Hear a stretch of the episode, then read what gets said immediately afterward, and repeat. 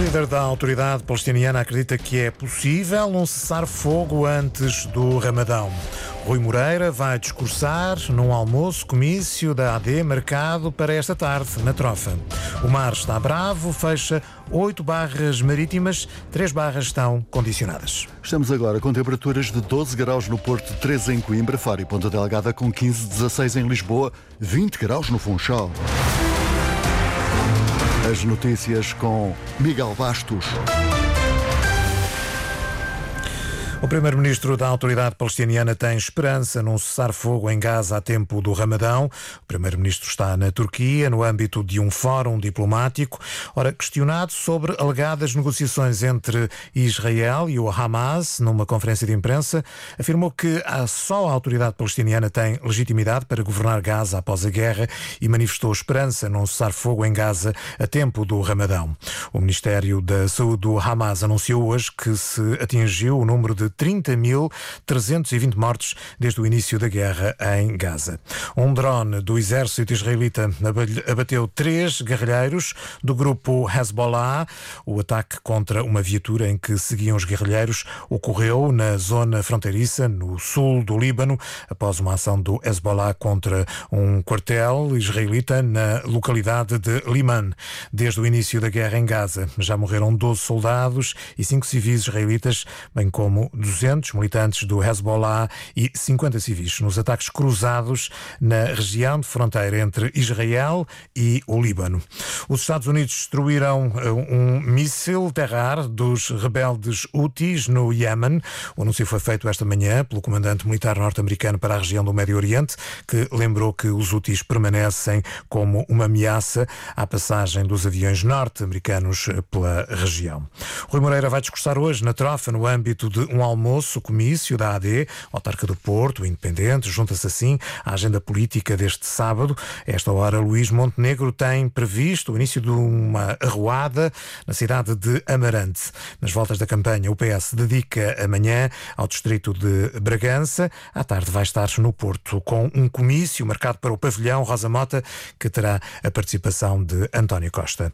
Nesta primeira semana de campanha, o PAN faz um balanço positivo e neste Sousa Real gosta gosta da proximidade com as pessoas e com as instituições dedicadas às mesmas causas do partido, mas confessa Cláudia Godinho que, na hora de comer, é muito difícil chegar a consensos. Em vez da rota da carne assada, o PAN faz a rota verde e, portanto, a rota da comida vegana parece-me um bom mote para a próxima campanha. Na campanha do PAN, descobre-se a rota gastronómica verde. Fora da autoestrada, nós temos encontrado restaurantes maravilhosos, projetos fantásticos. Eu sou vegana e as pessoas têm sido super acolhedoras, têm tido cuidado de nos vir dizer que há uma opção para eu poder comer e aqui para poder comer e até, inclusivamente, já nos vieram dizer que havia restaurantes que tinham comida para os próprios animais. Inês Sousa Real gosta de estar na estrada, mas assume que é um desafio. É desafio desafiante, é um facto, porque estamos longe de casa, estamos longe da nossa família, mas acabamos por andar em equipa e ter momentos também muito engraçados, porque nos cruzarmos também com outras campanhas, mas acima de tudo, ouvirmos as pessoas, sentirmos o seu apoio, a virem ter connosco, virem nos dar sempre palavras de motivação,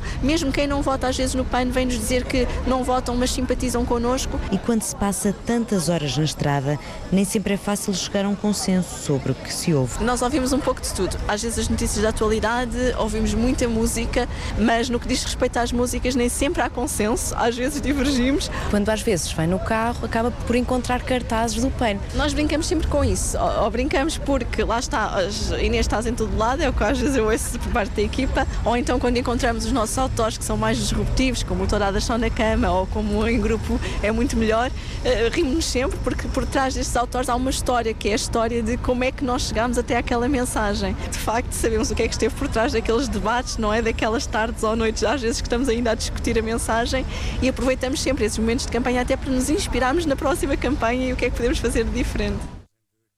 Reportagem de Cláudia Godinho na estrada com o PAN que esta manhã estaciona na região do Porto. Daqui a pouco, daqui a pouco mais de um quarto de hora, Portugal vai entrar em competição nos Mundiais de Atletismo. Lorena Basolo e Rosalina Santos participam na eliminatória dos 60 metros.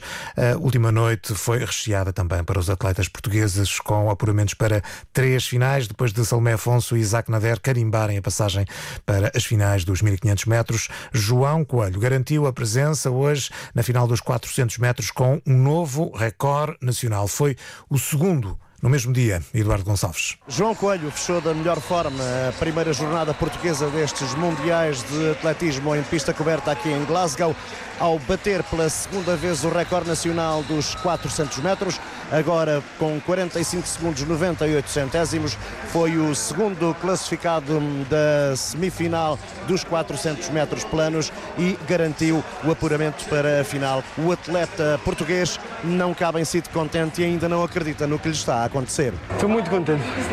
Não tenho palavras para descrever este momento. Não, não vejo melhor ocasião senão para fazer um recorde pessoal com abaixo de 46 e uma final é, é um sonho. Estou muito feliz mesmo. Eu não consigo acreditar, acho que não estou em mim ainda. Estou mesmo muito contente. Minha primeira participação num campeonato do mundo indoor e, e é incrível. É muito, fico muito satisfeito com, com o que eu tenho feito até agora. João Coelho na final dos 400 metros planos. A mesma sorte não teve Omar El Khatib, foi o último na semifinal com 47 segundos e 78 centésimos. Uma jornada recheada de bons resultados, destacando também os apuramentos nos 1500 metros femininos e masculinos por banda dos namorados Salomé Afonso e Isaac Nader finais que vão ter lugar no próximo domingo. Enviado especial da Antena 1 aos Mundiais de Atletismo em Glasgow, na Escócia, Eduardo Gonçalves. O mar está arbavo. Oito barras marítimas do continente estão fechadas hoje. Caminha, Douros, Pozende, Vila Praia de Âncora, Povo do Varzim, Vila do Conde, Portinho da Ericeira e São Martinho do Porto.